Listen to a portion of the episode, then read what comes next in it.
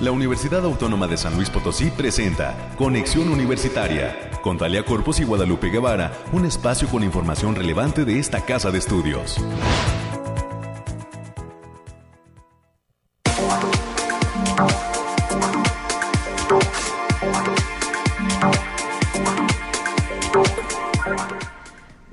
Buenos días, mañana de lunes 27 de septiembre del año 2021. Soy Talia Corpus y a nombre de todo el equipo que hace posible este esfuerzo de comunicación le doy a usted la más cordial de las bienvenidas y le pido que se quede con nosotros sintonizando las frecuencias de casa, las de Radio Universidad en San Luis Potosí Capital. Usted nos está escuchando a través del 88.5 FM, del 1190 de AM y en la ciudad de Matehuala lo hace en la frecuencia de fusión 91.9 FM. Al resto del mundo llegamos a través de esta maravilla que es el Internet, sintonizando en la página radiotelevisión.uslp.mx o si lo prefiere descargando la aplicación gratuita para teléfonos inteligentes UASLP, que a su vez ofrece un apartado exclusivo para las frecuencias de Radio Universidad. Quédese con nosotros, por favor, en este día en el que pues hay temas importantes para compartir y abordar sobre lo que sucede en la Universidad Autónoma de San Luis Potosí. Pero antes, señalar que hoy es el Día Mundial del Turismo. Hoy eh, se lleva a cabo esta conmemoración que surgió hace algunos años, específicamente en el año de 2019, para poder eh, pues eh, celebrar y concienciar a la comunidad internacional sobre el valor social, cultural, político y económico del turismo y además de cómo el sector puede contribuir a lograr los objetivos de desarrollo sostenible. Estos eh, son algunos datos sobre esta conmemoración de carácter internacional y pues la señalamos, ¿verdad? Por la relevancia que tiene la misma, no solo para México, para América, sino por para también nuestro estado, el de San Luis Potosí. Así es que hoy es el Día Mundial del Turismo y la ONU señala que la vacunación mundial es un factor clave en la recuperación de esta actividad económica. Hay que recordar que el fin de semana en San Luis Potosí capital se vivió una jornada de vacunación intensa y eh, pues hubo una gran demanda de vacunas por parte de personas que eh, pues estaban rezagadas en la aplicación de su primera dosis. Eh, todo ello para eh, potosinos y potosinas de 18 años o más y mujeres embarazadas. También un día como hoy, pero de hace, desde hace 200 años, se celebra lo que es la consumación de la independencia. Y es que el 20, perdón, esto es el, día de mañana, es el 28 de septiembre, sin embargo ya desde el día de hoy se está señalando sobre eh, pues este dato que es el ejército trigarante que entró triunfal a la Ciudad de México y que representa este evento, simbólicamente la consumación de la independencia de México. Desde el fin de semana hemos empezado a escuchar sobre algunas actividades que se estarán desarrollando en este sentido, eventos importantes en torno a los 200 años de la consumación de la independencia, un 28 de septiembre, es decir, mañana será la conmemoración de 1821. Y bueno, pues eh, entrando a detalle de lo que tenemos preparado para este programa, hay que señalar que en unos minutos más nos acompañará el doctor Ramón Jarquín Galvez, docente de la Facultad de Agronomía y Veterinaria. Estaremos conversando sobre el Día Nacional del Maíz. La segunda entrevista será para presentar a nuestra audiencia y específicamente a la comunidad universitaria esta invitación que nos harán integrantes de la Defensoría de los Derechos Universitarios, la maestra Beatriz Aguilera y el maestro David Ojeda Sánchez, docente de la Coordinación Académica en Arte, para participar en lo que es el primer concurso universitario de artes visuales que se encuentra abierto hasta el próximo 15 de octubre y que es una de las actividades preámbulo a lo que eh, señalamos como la conmemoración del 25 de noviembre. En el último bloque vamos a traerle a usted todos los detalles del cuarto Festival de Cine de la UASLP, para la cual nos acompañará en la línea telefónica la licenciada Cintia Vallemid, quien es jefa de la División de Difusión Cultural. Esto y nuestras secciones de costumbre, el clima, las noticias COVID-19, las noticias universitarias, nuestros resúmenes nacional y de ciencia, darán forma a la emisión de este día 27 de septiembre de 2021. Y vamos a iniciar, que ya tenemos lista la primera participación de esta mañana.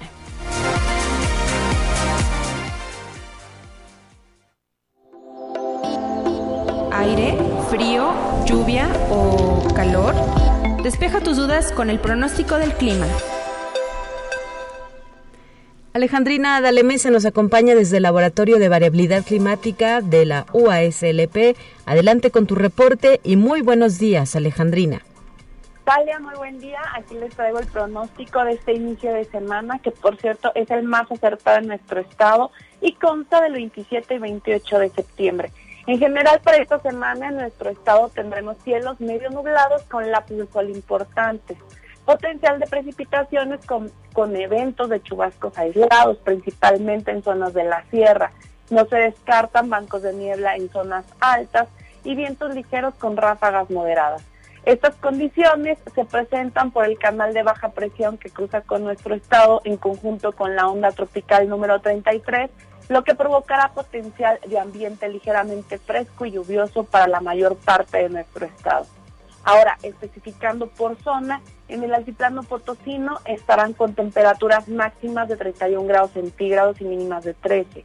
Cielos mayormente despejados con lapso de nubosidad importante. Vientos ligeros de 10 kilómetros por hora y ráfagas ligeras que pueden superar los 20 kilómetros por hora. No se descarta la formación de bancos de niebla ligera, así como algunas precipitaciones puntuales y aisladas en zonas serranas y en la zona media tendrán temperaturas máximas de 31 grados centígrados y mínimas de 20. Cielos medio nublados con lapsos de sol importantes. Vientos ligeros de 5 kilómetros por hora y posibles ráfagas de 15 kilómetros por hora. Habrá ligero potencial de precipitaciones ligeras en zonas serranas.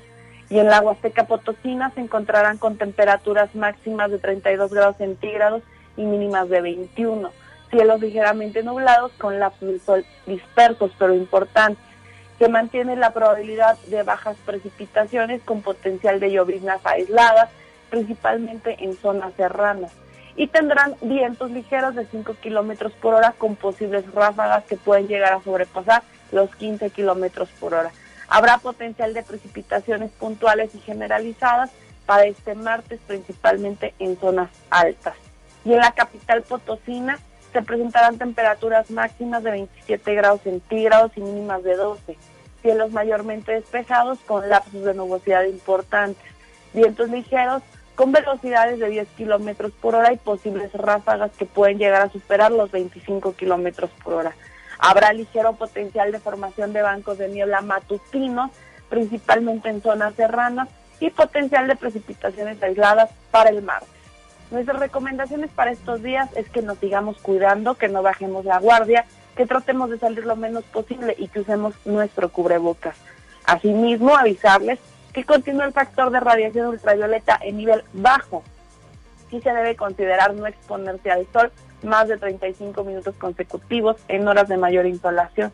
Se mantiene el ambiente ligeramente húmedo y fresco para la mayor parte de nuestro estado y no se descartan bancos de niebla ligeros en zonas de la sierra. Hasta aquí el pronóstico para estos días, Talia.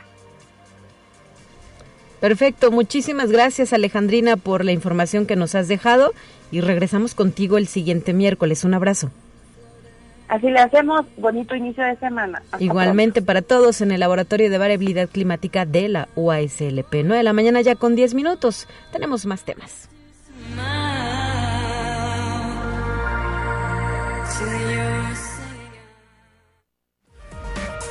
Noemí Vázquez Aldaña con lo más relevante del reporte COVID-19. Hola, muy buenos días. Le habla Noemí Vázquez. Espero esté teniendo un excelente inicio de semana. Aquí le tenemos la información sobre el coronavirus que surge en el mundo la compañía farmacéutica Novavax y el Serum Institute of India presentaron una solicitud ante la Organización Mundial de la Salud para que su vacuna contra el coronavirus entre en la lista de las que se usan para emergencia. Eso permitiría que la inyección forme parte de un programa global de intercambio de vacunas. Conexión Universitaria. Debido a la pandemia, el metro de Moscú en Rusia se moderniza y ahora alista la puesta en marcha del reconocimiento facial como forma de pago. El servicio comenzará el 15 de octubre. El sistema funciona incluso con mascarillas sanitarias, que siguen siendo obligatorias en los transportes públicos. Desde el comienzo de la pandemia del COVID, se ha usado este método de acceso sobre toda la ciudad de Moscú para controlar el cumplimiento del confinamiento como de las cuarentenas. Conexión Universitaria. Estados Unidos autorizó el uso de la tercera dosis de la vacuna contra el COVID de Pfizer para los mayores de 65 años, las personas con alto riesgo de padecer la enfermedad y las que se encuentran en entornos de alta exposición al virus. Conexión Universitaria. Jair Bolsonaro, presidente de Brasil, se aisló en su casa al volver de la ONU y después de que su ministro de Salud dio positivo al COVID. El regulador sanitario de Brasil recomendó que toda la delegación presidencial permanezca aislada. La única cita de Bolsonaro fue cambiada por una reunión a distancia. Esto ha sido todo por hoy. Recuerden no bajar la guardia ante el COVID y no dejar de cuidarse. Los esperamos el día de mañana con más información. Hasta pronto.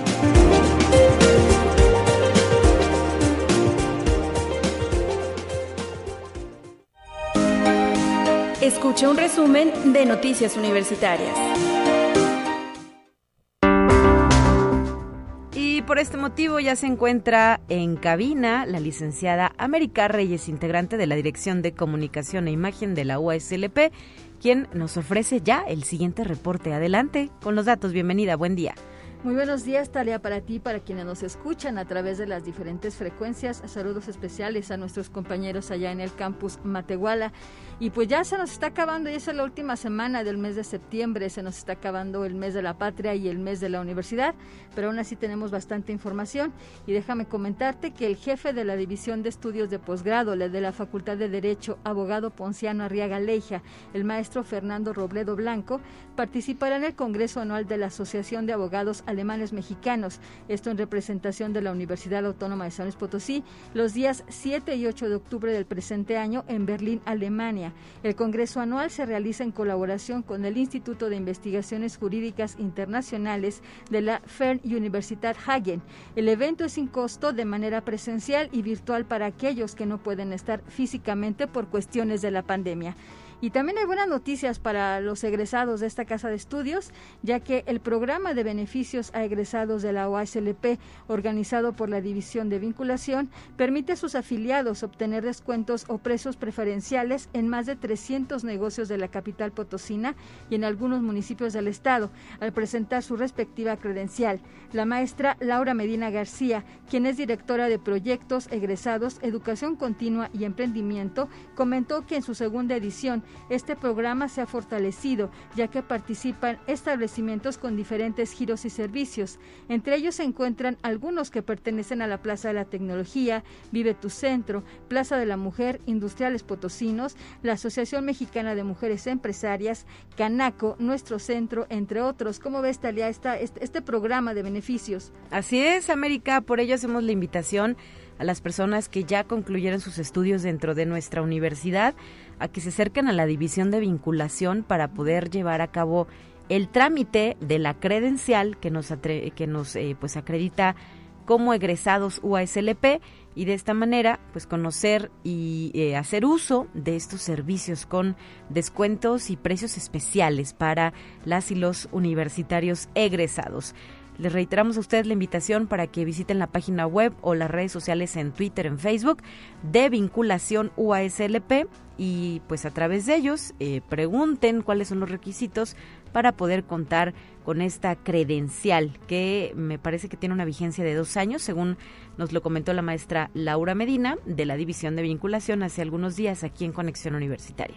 Así es, Talia, y como bien lo señalabas también, eh, hoy en el Día del Turismo, este día lunes 27 de septiembre, al mediodía se, se realizará la sesión inaugural de la Semana de Turismo en modalidad virtual que organiza la licenciatura en Turismo Sustentable del Campus Valles, que tendrá lugar hasta el primero de octubre del presente año. Todas las actividades se podrán seguir a través del Facebook de la Facultad de Estudios Profesionales UASLP.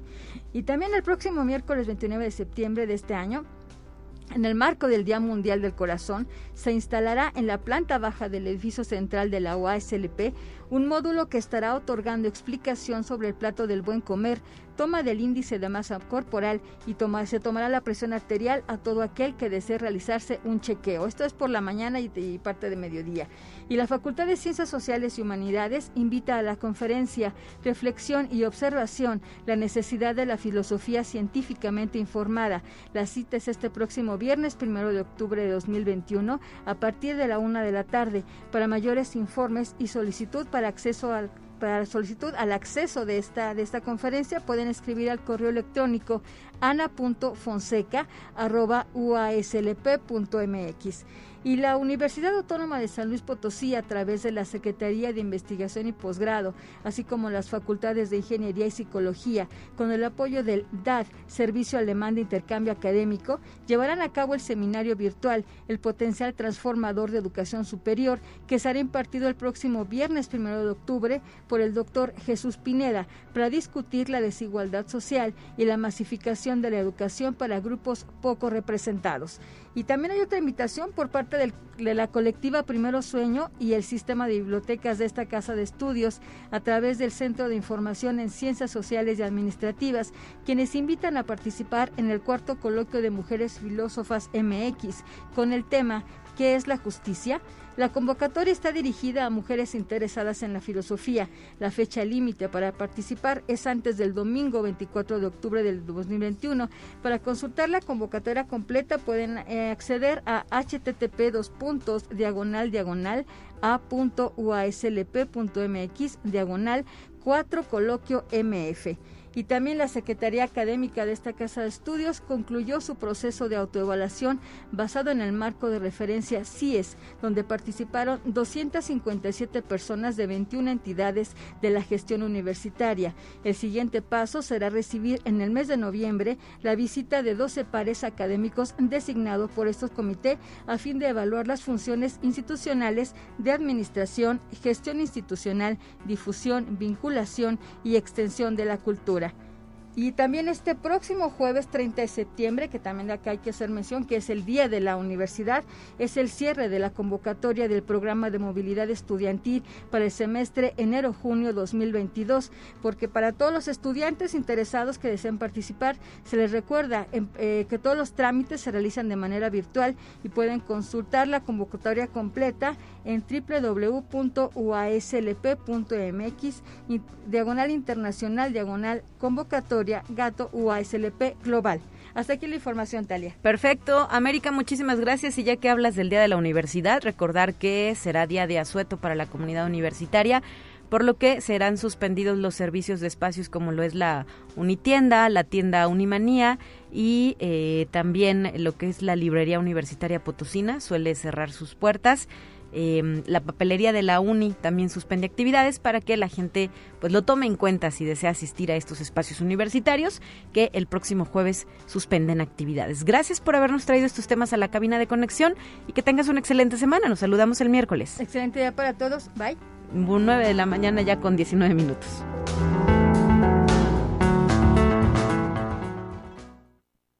Te presentamos la entrevista del día. Y en esta ocasión eh, ya se encuentra con nosotros en la línea telefónica el doctor Ramón Jarquín Galvez, docente, investigador de la Facultad de Agronomía y Veterinaria, que nos viene a compartir e invitar a las actividades por el Día Nacional del Maíz, que se conmemora cuándo y por qué, doctor. Muy buenos días, bienvenido. Ah, muy buenos días, Talia. Como siempre, es un honor estar en su espacio Efectivamente, mira, eh, pues México y Mesoamérica pues está reconocido mundialmente como centro de origen y diversidad de los maíces en México.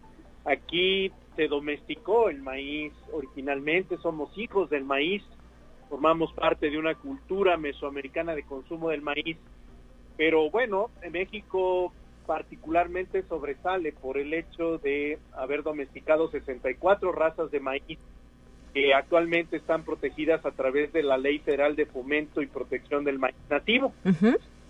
Así que, bueno, desde hace varios años, eh, prácticamente a principios de este siglo, se inició una serie de movilizaciones en contra del maíz transgénico, el movimiento Sin Maíz No Hay País, Y bueno, eh, es histórico el día 29 de septiembre, dado que eh, se realizó una gran manifestación en la, en la Ciudad de México con la intención de evitar la siembra de maíz transgénico este, en territorio nacional. ¿no? Entonces, bueno, fue una movilización de muchas organizaciones y de ahí se fue formalizando ese día. Ahora, eh, septiembre es un día, es un mes interesante en agricultura, dado que también se dan los procesos, ustedes saben que acabamos de entrar al equinoccio eh, de otoño. Sí.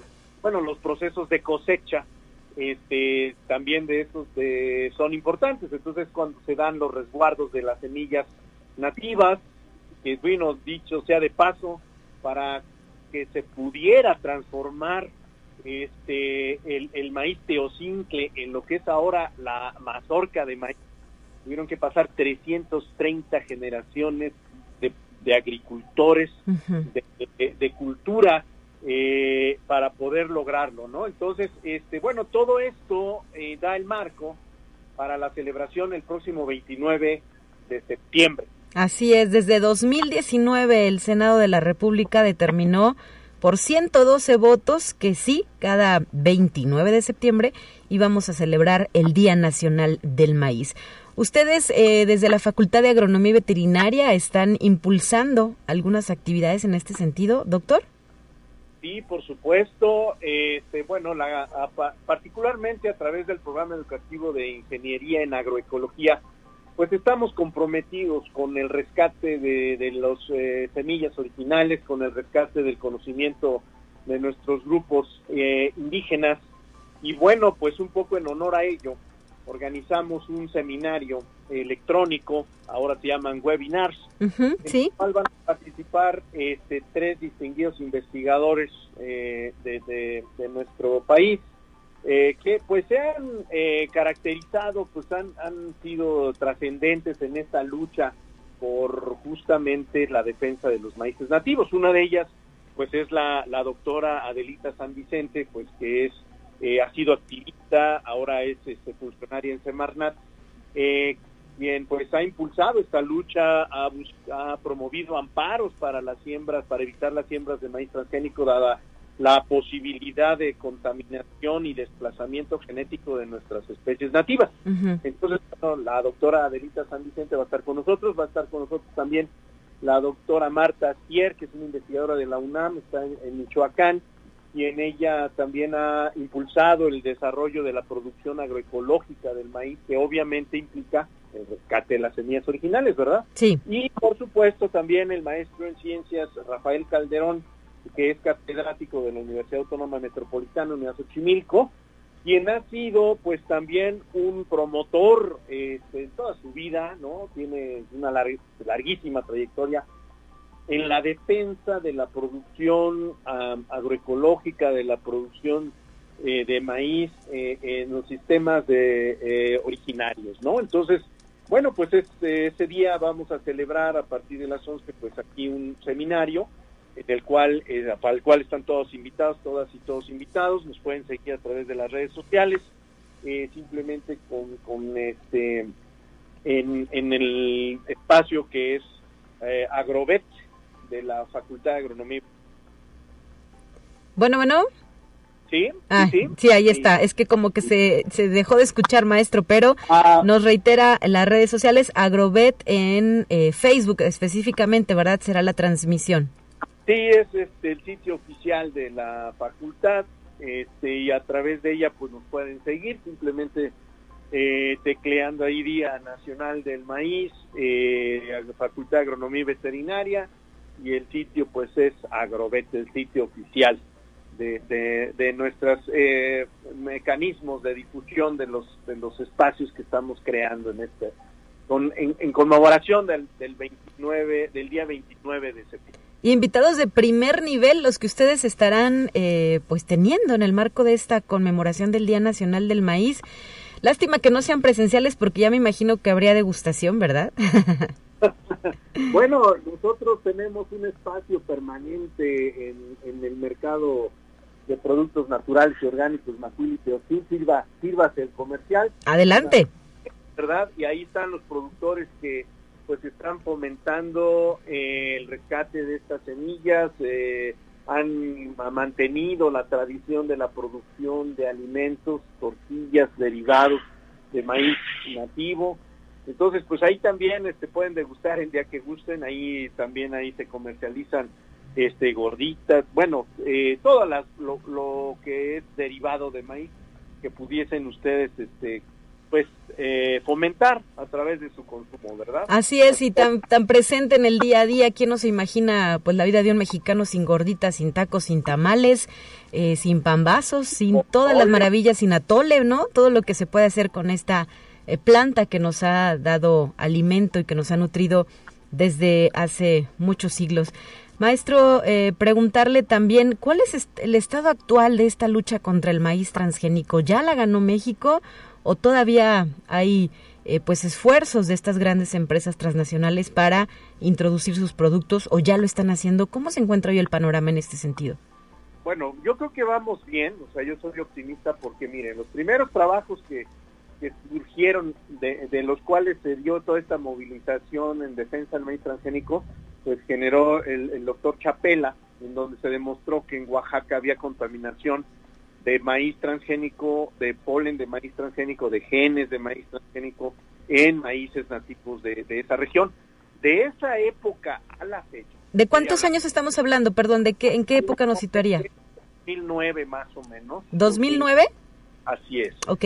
Entonces, eh, por eso les decía que esta primera década de los, de, del siglo fue importante para esa lucha, uh -huh. porque, bueno, ya se venían sospechando, ¿no?, de estos problemas de contaminación, se hablaba de, de que era posible experimentar en México, incluso se hicieron, se, se eh, autorizaron algunas uh, siembras eh, experimentales en Sinaloa, por ejemplo, y, y bueno, eh, la movilización creció y creció, prácticamente el año, el sexenio, inicio del sexenio pasado, sí. justamente se prohíbe, se prohíbe eh, en todas, con todas sus letras la siembra de maíz transgénico en México. O sea, en territorio nacional, dentro de la plataforma continental, no puede haber siembras de maíz transgénico, ni siquiera a nivel experimental. Entonces, okay. la batalla contra el maíz transgénico está ganada en ese sentido desde el punto de vista legal. Este gobierno pues ha reiterado, ¿no? El compromiso y ha evitado los eventos que tienen que han solicitado algunas empresas. No así en el caso de otras semillas como es soya, uh -huh. ¿sí?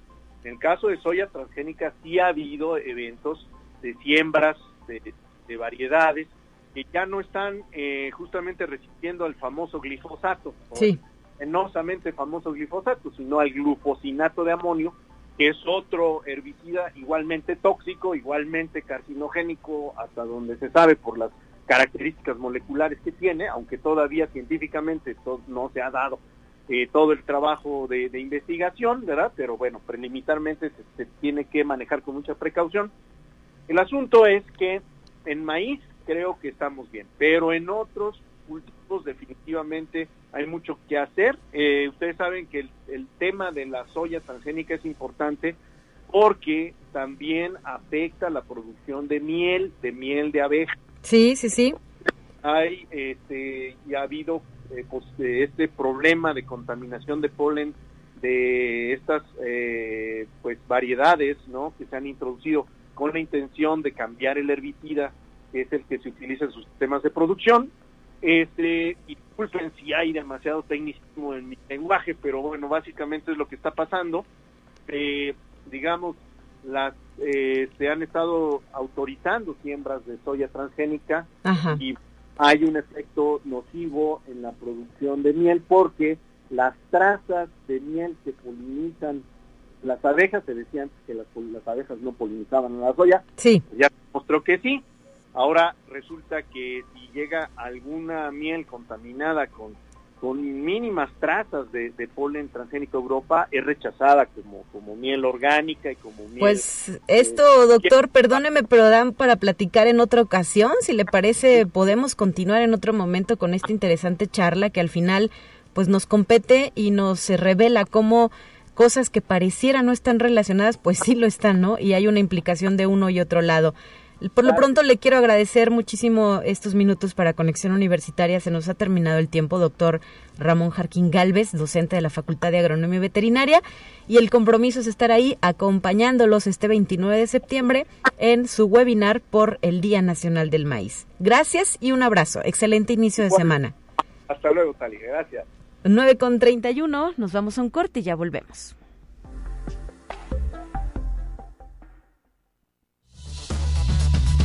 Vamos a una breve pausa. Acompáñanos.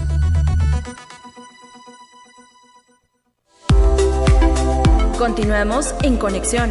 Volvemos con más temas. Te presentamos la entrevista del día. Y en esta ocasión vamos a hablar sobre el primer concurso universitario de artes visuales, por lo cual ya nos acompaña en la línea telefónica la maestra Beatriz Aguilera, integrante de la Defensoría de Derechos Universitarios, que es una de las entidades que ha lanzado esta convocatoria. Bienvenida, maestra, buen día. Hola, muy buen día, ¿cómo están? Con el gusto de poder conversar con usted a propósito del lanzamiento de esta convocatoria. Sucedió la semana pasada, el jueves, si mal no recuerdo, nos tocó compartir la noticia al aire en cuanto vimos eh, pues la publicación de esta este primer concurso universitario de artes visuales. Pero entremos en detalle. ¿A quién está dirigido? ¿Bajo qué características principales? ¿Y cuál es el objetivo que se pretende cumplir con esta, este primer concurso universitario? Sí, creo que sí. Bueno, antes de entrar como tal a la convocatoria, me gustaría hacer también, pues digamos, un, un señalar un punto muy importante esta convocatoria sale de lo que es el, centro de artístico, lo que es el COART, más bien, la coordinación de artes. La coordinación académica en arte de la USLP. así es. Y bueno, particularmente quien empieza a impulsarlo es el maestro David Ojeda Sánchez. Él eh, forma parte de lo que es una unidad para la igualdad de género y derechos humanos de esta coordinación. Y eh, bueno, estas unidades las hemos estado integrando justo con la finalidad de poder, pues, digamos, transversalizar todo lo que implica el tema de derechos humanos, la perspectiva de género, igualdad sustantiva en cada espacio de la universidad. Entonces, eh, esta convocatoria empieza a trabajarse a partir de esta unidad, particularmente el maestro David Ojeda, y pues eh, la finalidad que tiene es justamente incitar a la reflexión creativa de por parte de pues lo que es la comunidad universitaria, ya sean estudiantes, docentes, personal administrativo, que puedan participar en alguna pues de las eh, de las artes que se usen dentro de la convocatoria que ahorita hablaremos, pero eh, la intención justamente es que de forma, digamos, creativa también se visibilicen esos comportamientos machistas, esa cultura patriarcal que de cierta forma pues ha estado también inmersa en todos los espacios, no solamente de la comunidad, sino incluso de la propia universidad y que ya hemos estado trabajando, pero eso viene a fortalecer justamente el, poder seguir erradicando este tipo de, de conductas. Claro, ¿quiénes pueden participar y reiterar pues la fecha para hacerlo, verdad? Porque quedan pocos días para mandar trabajos. Sí, así ¿Quiénes pueden participar? Eh, bueno, ya lo, ya lo mencionado, eh, puede ser eh, la, toda la comunidad universitaria, toda la comunidad universitaria, así es, eh, estudiantes, igual personal académico, personal administrativo, no hay ahora sí que limitante alguno para que puedan participar. ¿Cuándo se cierra la convocatoria? Bueno, en esta ocasión se ha decidido que sea el 15 de octubre, eh, de, este año, en próximas fechas, eh, digamos que tenemos todavía, podemos tramitar tres semanas más o menos para que puedan participar, ya sea con una pintura, eh, en una obra gráfica, dibujo o, incluso fotografía. Y la intención es también que las obras puedan exponerse para el mes de noviembre en las actividades que estaremos también desarrollando desde la Defensoría y conjuntamente con entidades académicas y dependencias administrativas. Muchísimas gracias, maestra, por esta aportación. Se encuentra y le damos la bienvenida también a la entrevista al docente David Ojeda de la Coordinación Académica en Arte, quien también nos ofrece su punto de vista sobre este primer concurso universitario de artes visuales. Maestro, ¿nos escuchas? Buenos días. Hola, ¿qué tal, eh, Talia? Buenos días. Sí, sí, aquí, aquí estoy. Pues adelante, ¿qué nos tienes que compartir sobre este evento que ha impulsado la Coordinación Académica en Arte junto con la Defensoría de Derechos Universitarios? Reiterar este llamado para que las y los universitarios presenten sus obras eh, y que nos dejen qué mensaje en ellas. Bueno, pues eh, digamos, la, intención de la convocatoria es realizar una reflexión creativa para denunciar los comportamientos machistas de nuestra sociedad y, bueno, sobre todo proponer maneras de combatir la discriminación y la violencia contra las mujeres, ¿no? Las, las categorías de participación son obras bidimensionales, sea pintura, gráfica, dibujo o fotografía, y digamos la, manera de participar es enviar al correo electrónico eh, que viene especificado en la convocatoria antes del 15 de octubre un archivo digital con eh, un máximo de tres obras que, hay, que aborden eh, de alguna manera esta temática. Y digamos la participación se hace con seudónimo. Digamos todos los participantes digamos lleva en, el material digamos lo entregan con un seudónimo y un archivo PDF donde ahí sí vienen sus datos, este, eh, eh, digamos, como reales, de manera que el, jurado solamente va a ver los, archivos con el seudónimo y va a ser, digamos, en ese sentido una, una selección imparcial para determinar los, los ganadores. Una vez que ya eh, emitan el fallo, pues van a saber ahora sí que el nombre del participante y los, las obras seleccionadas se, darán a conocer el 22 de octubre y, digamos, ¿Se van a exhibir, maestro? Pues eh, digamos, eh, eso todavía está un poquito en, gestión de, manera digital. Efectivamente, todo el material, digamos, va, a ser exhibido en,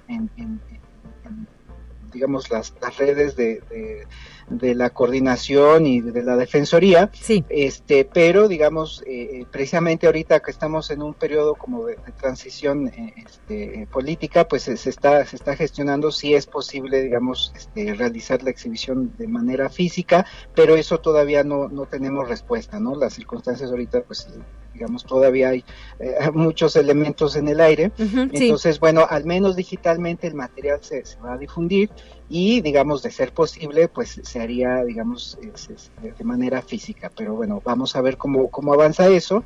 Y digamos los los ganadores este, la premiación de los tres eh, ganadores son serían tres lugares se realizaría el 29 de octubre serían tres lugares por categoría o en general de la convocatoria no, en general de la convocatoria, son, son, son tres, tres lugares para, para las, las cuatro este, categorías. Muy bien, ¿y qué se les estará otorgando eh, a los ganadores del concurso? Bueno, eh, hay, eh, digamos, un kit de artículos de Unimanía, un, paquete de libros de la librería de la, de la universidad y software, licencias de, software que, sea de utilidad para, para, para digamos, este, los participantes este, por, por digita, ¿no? Muy bien, pues ahí está la invitación que nos eh, plantean y que esperemos reciba propuestas de todos los campus universitarios, no solo de San Luis Potosí Soledad. Ojalá que la gente de Matehuala, que en este momento nos está escuchando por el 91.9 de FM, de Tamazunchale, de Salinas, de Valles, de Río Verde, se sume a esta invitación y pues nos otorga desde su perspectiva eh, una obra de arte que encaja en estos términos que ya hemos planteado desde el inicio de la conversación. Maestra Beatriz Aguilera, eh, ¿quisieras agregar algo más antes de despedirnos? Muchas gracias. Pues solamente invitar a la comunidad universitaria que se sume a todas estas acciones que estamos realizando, como lo refería no solo desde la Defensoría de los Derechos Universitarios, sino en conjunto y en colaboración con dependencias administrativas, con entidades académicas, con el objetivo pues de generar espacios, condiciones de vida dignas para cada persona que integramos esta casa de estudios. Entonces, pues este es un concurso que está abierto a la comunidad, es de ustedes para ustedes, así que esperamos que haya una muy buena participación y pues que sigamos reflexionando en torno a la necesidad de, de ir abordando estos temas para para seguir contribuyendo no solamente a nuestra universidad, sino al Estado en general. Muchísimas gracias, maestra, y seguiremos en contacto seguramente por la cercanía ya de estas fechas del 25 de noviembre y todas las actividades que se impulsarán en torno a la reflexión de estos temas tan importantes para el cambio a favor de las mujeres, ¿verdad? Y también de nuestra sociedad mexicana. Gracias y hasta la próxima. Gracias, hasta luego. Gracias al maestro David Ojeda que también nos acompañó en esta ocasión. 9 con 43, tenemos lista nuestra siguiente sección y le invito a escucharla.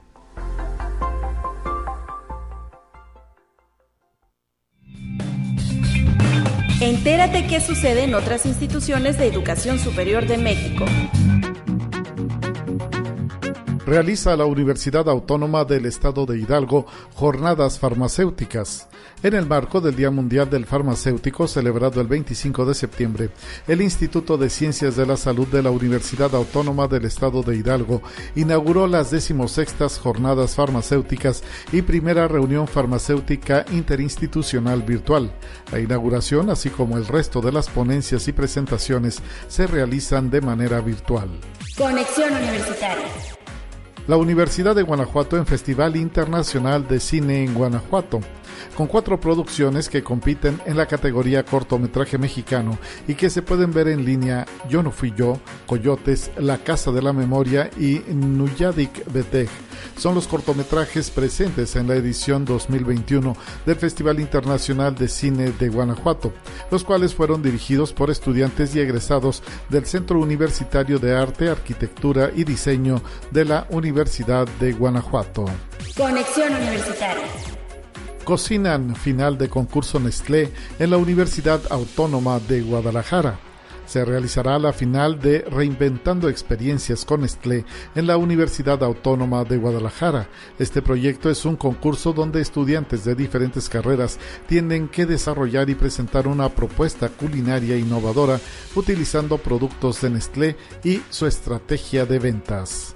Conexión Universitaria la Universidad Autónoma de Aguascalientes en segundo coloquio internacional de arte, imagen y sonido la Universidad Autónoma de Aguascalientes invita a presenciar su segundo coloquio internacional de arte, imagen y sonido, el cual durante los días 28, 29 y 30 de septiembre expondrá una amplia gama de trabajos académicos y artísticos, mesas de discusión y conferencias magistrales a través de las páginas de Facebook Coloquio AIS y Arte, Memoria y Feminismo.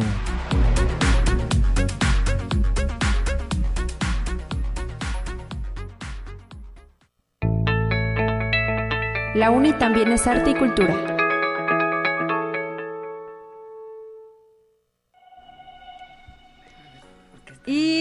Exactamente nuestra institución es arte y cultura, por lo que el día de hoy nos acompaña en cabina, lo cual agradezco a la licenciada, la licenciada Cintia Vallemid, es jefa de la División de Difusión Cultural, que nos eh, trae pues toda la información que el público pide sobre el cuarto Festival de Cine UASLP que desde hace algunas semanas ha comenzado a generar algo de ruido, de expectativa y muchísimas emociones entre el público que ya lo estaba esperando y que está puesto para participar de eh, su amplio programa de actividades. Por lo pronto los talleres se llenaron en un tristras, licenciada Cintia Valle.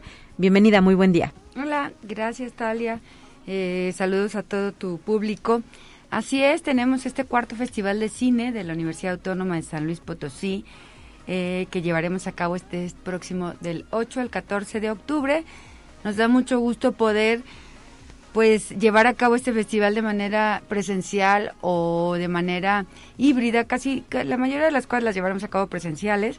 Eso es un, un gusto porque el año pasado no pudimos realizarlo por el tema del COVID y bueno, pues en esta ocasión sí será, será eh, presencial. Y como tú lo comentas, eh, tendremos, eh, como lo hemos hecho desde la primera vez, que esa es una de las particularidades de este festival, que realizamos talleres, porque tenemos, eh, tomamos muy en cuenta, o, es una de nuestras como prioridades, la parte académica y de formación en los chavos y en el público potosino. Y es por eso que en esta ocasión abrimos el taller de dirección cinematográfica que dará Natalia Bernstein, la directora, guion para cortometraje con Cilia Pasternak, taller de actuación de Fermín Martínez, que en esta ocasión, fíjate lo interesante, participa el campus Coara de Matehuala, la Coordinación Académica Región Altiplano. Que ¿Se descentraliza el, el festival? La idea es, es pues empezar a permear hacia el interior, hacia los campus, y en esta ocasión el primero que participa es Coara, con ese taller de actuación. También tenemos en Dirección de Arte en Cine con Luisa Guala, este sí será virtual, ese es, ese es uno, un taller virtual. Y Cine de Guerrilla, alta producción con poco dinero con Héctor Ramos y apreciación fílmica con Rubén Gaitán. Entonces, estos seis talleres se estarán llevando a cabo del 8 al 14 y pues sí, efectivamente, ya los tenemos eh, con cupo eh, lleno. Desgraciadamente la pandemia no nos da tampoco para abrirlos más. Esperamos, bueno, pues que, que la gente lo, lo aproveche. Tenemos muchas más actividades donde sí puede participar todo público, ¿no? Así es. ¿Qué más tienen ustedes eh, pensado desarrollar durante estos días? Me parece que no hemos dicho de cuándo a cuándo se va a desarrollar, ¿verdad? Sí, es de a partir del 8, el día inauguramos el viernes 8 de octubre. De octubre, así es, y terminamos el 14 el, el jueves 14 de octubre. Eh, es cuando se llevará a cabo. Perfecto. Y eh, pues tendremos talentos presentes, nos da mucho gusto que tendremos directores, actores, productores. Entre ellos está Berta Navarro, Natalia Berinstein, Sofía Alexander, Fermín Martínez, Fernanda Valadez, Silvia Pasternak, Giuseppe Gamba, Carlos Armella, Rodrigo Ruiz Patterson, Mario Palmerín, José Ramón Chávez y Joaquín Cosío, el cochiloco que todos conocen y quieren muchísimo, también estará con nosotros. Y fíjate que nos da mucho gusto porque el día de ayer entregaron los Arieles y pues obviamente pues coincidimos, ¿no? Todos. Eh, nueve de las películas que se presentan, que vamos a presentar durante estos días, están, pues fueron nominadas y, ganaron algún Ariel. De hecho, Sin Señas Particulares, que es una de las películas que estaremos presentando, con Fernanda Valadez, fue de las más premiadas. Ella ganó Mejor Dirección, Mejor Ópera Prima, la película ganó Mejor Fotografía, Mejor Actriz con Mercedes Hernández, Guión, eh, Mejor Edición, Mejor Coactor. Entonces, digamos que tenemos con nosotros a la estrella que es eh, Fernanda Valadez estará con nosotros. Y también coincidió, fíjate que cada año lo que buscamos es entregar un, un reconocimiento a la trayectoria artística. Eh, es lo que hemos hecho en los, en los tres eh, eventos anteriores, festivales anteriores. Y en esta ocasión habíamos, de hecho ya está, esperemos que no nos esté escuchando porque es una sorpresa para ella, pero ya está invitada Ofelia Medina para entregar este premio y pues al momento del día de ayer se le entregó la, el Ariel de Oro, que es como el premio a la trayectoria que entregan los Arieles, entonces dijimos, bueno, pues coincidimos, ¿no? Así es. En realidad esto, esto da gusto porque pues está ahorita ella como en ese momento de, de importante, así es, y estará con nosotros también el miércoles 13 para la entrega de este reconocimiento. Recuérdanos, Cintia, eh, ¿quiénes fueron las otras personas? Eh, Fernando Luján, ¿verdad? Así es. ¿El, primero? Fernando Luján, a Bonilla, que fue Bonilla. Eh, el año pasado, y a Diana Bracho, que fue el boom, que fue ese momento así como boom que hicimos aquí en el edificio central, llenamos y demás. Y nos encantaría volver a hacer algo así quizá la, que el, tiempo, no sé cómo vamos en la pandemia, no lo permita, sino seguramente haremos algo lindo para, para toda la gente. El lector Bonilla fue virtual, ¿verdad? Así es. Sí. Sí, y pues estaba él también un poco, él estaba, eh, no podía recuperándose, de, una de una operación. Ajá. Entonces, bueno, pues eso tendremos, pero además, pues hay una masterclass con Berta Navarro, que yo les platicaba ahorita. Ella es productora de las películas que seguramente han visto, que es como El laberinto del fauno, Cronos y Ayotzinapa, El paso de la tortuga, este documental. Eh, ella dará una masterclass. Trabaja con Guillermo del Toro entonces, ¿no? Así es, así es. Eh, es muy buena, es buenísima. Es, es estas grandes eh, productoras que, les va a encantar escucharla. Tenemos una charla que es La mirada en el cine, que estará Natalia, Fernanda y Silvia Pasternak platicándonos sobre esta parte de pues el trabajo de estas mujeres en el cine, que ahora lo vemos mucho más, ¿no? Eh, también platicaremos en un conversatorio con Ofelia Medina y algo inédito que es la primera vez que lo hacemos en este festival y no sé si otros festivales lo hayan hecho, pero eh, será nuestra primera muestra de cortometrajes potosinos, que es la selección final del festival. Se hizo una convocatoria eh, tuvimos muy buena respuesta para que presentaran sus cortometrajes y pues eh, se hizo, se seleccionaron ciertos jurados que eligieron eh, los cortometrajes, son 11 cortometrajes potosinos que se presentarán dentro de este festival, que será la muestra del, del Festival de Cine USLP. Así es, y las personas seleccionadas ya fueron notificadas a través de redes sociales, se ha difundido la información específica, ¿verdad? De qué materiales estarán proyectando. ¿Cómo eh, percibes la respuesta a la convocatoria, Cintia, específicamente a esta de los cortometrajes? ¿Hay talento en San Luis? Sí, efectivamente, definitivamente hay talento en San Luis. Recibimos cerca de 50 cortometrajes. Eh, no todos potosinos, porque de hecho no tenían que ser potosinos, pero curiosamente los seleccionados sí son potosinos. ok. Los, los jueces que acabé de destacar no son potosinos todos, o sea, de hecho no tienen relación. Por ahí hay alguien decía, ¿y puedo meter el mío? No, porque no porque eres juez. Entonces, obviamente que eh, pues solamente podían participar los que no tenían relación, obviamente, con el jurado, como normalmente es en las convocatorias. Sí. Y pues sí, sí, definitivamente hay talento y creo que hay que promover el talento, justamente eso, ¿no? Que a veces eh, tienen más impacto fuera de San Luis que en el mismo San Luis y eso se comentaba en uno de los festivales.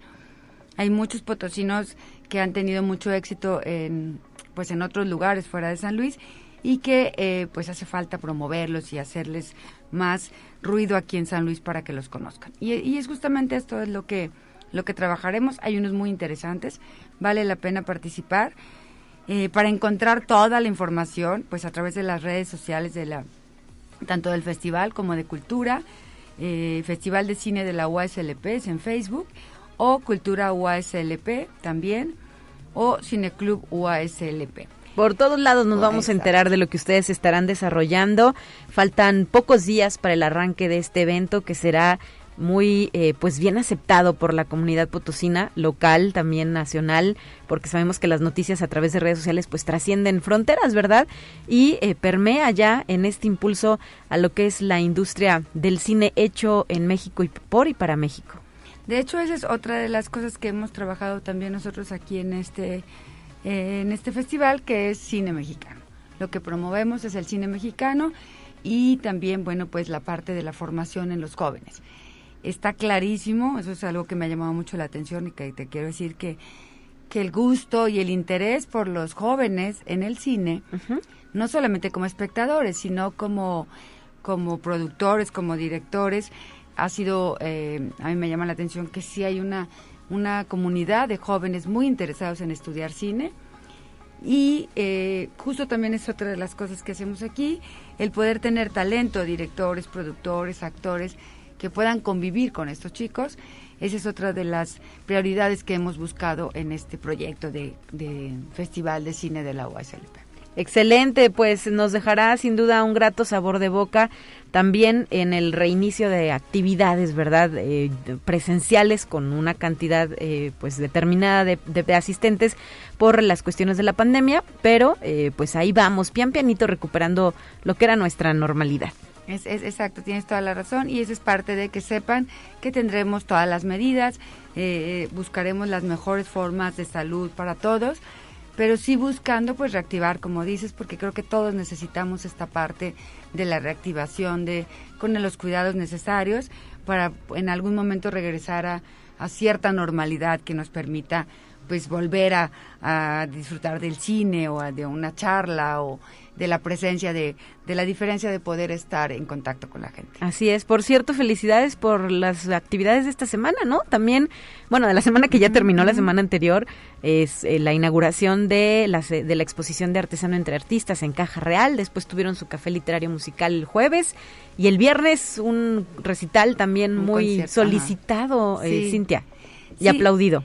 Sí, sabes, eh, justo fue son de estas decisiones que hay que tomar, que hay que decir, vamos a hacerlo, cambiamos el, eh, el semáforo y, vamos a hacerlo. Y sí, el día miércoles inauguramos esta exposición Artesano entre Artistas 6.0, que es la sexta edición de esta bienal que trae el Museo de Arte Popular de México. Y pues de hecho ya está abierta en el Centro Cultural Caja Real. A partir los lunes está cerrado, pero a partir de mañana ya la pueden visitar de 11 a 6 de la tarde. Eh, de martes a sábado y el domingo de, eh, de 11 a 4 de la tarde. Entonces, bueno, pues el haber tenido ya la presencia de, de esta exposición, como dices, el café literario con presencia de músicos muy importantes como Samuel Martínez, eh, Manuel Díaz de León, entre otros. Y el viernes tuvimos un concierto de la Orquesta Sinfónica Universitaria aquí en el patio del edificio central con música mexicana, eh, celebrando tanto el mes de, mes de septiembre como mes patrio, como el mes de la universidad. Y pues nos da gusto que la gente siga respondiendo, porque déjame te cuento algo, Talia, es complicado generar públicos, vas generando tu público con el tiempo y vas respondiendo a las actividades universitarias, a lo que hacemos. Y obviamente la pandemia pues fue un año y medio que la gente, eh, uno tiene este miedo que se olviden de, de nosotros, pero no, el, el gusto es saber que la gente sigue con la universidad, sigue con la cultura universitaria. Y así se va a demostrar durante la realización de este cuarto Festival de Cine UASLP. Licenciada Cintia Valle, gracias por habernos acompañado. Felicidades a ti y a todo el equipo que te acompaña en este gran esfuerzo.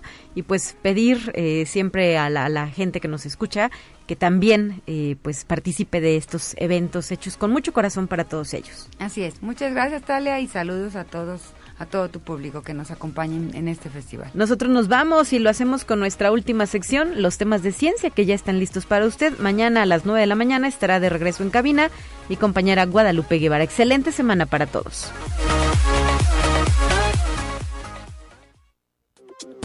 Así avanza la ciencia en el mundo. Descubre investigaciones y hallazgos que hoy son noticia.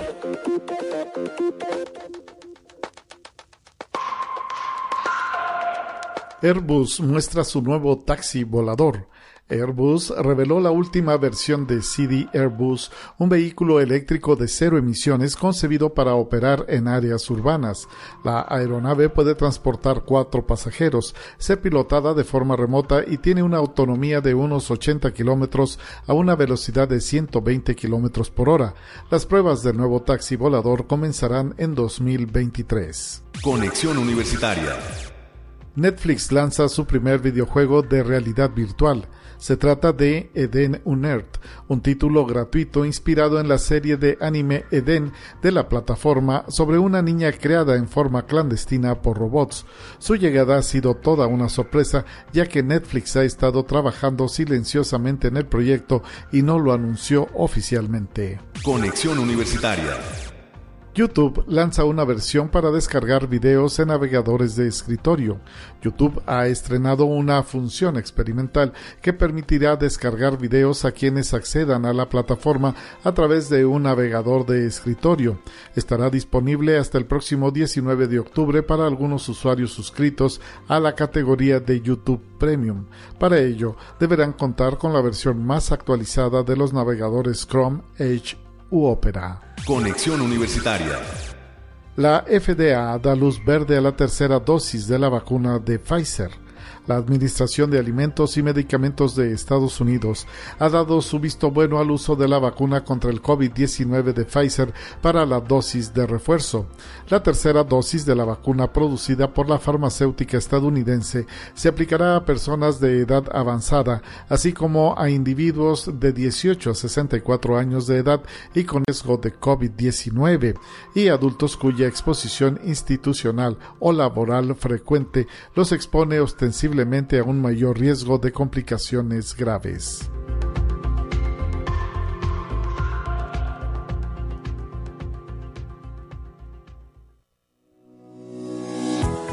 La Universidad Autónoma de San Luis Potosí presentó Conexión Universitaria con Talia Corpus y Guadalupe Guevara. Sintoniza de lunes a viernes de 9 a 10 horas en Radio Universidad 88.5 FM y 1190 AM en San Luis Potosí. En el 91.9 FM con cobertura en el Altiplano Potosino. O en el resto del mundo por el portal www.uaslp.mx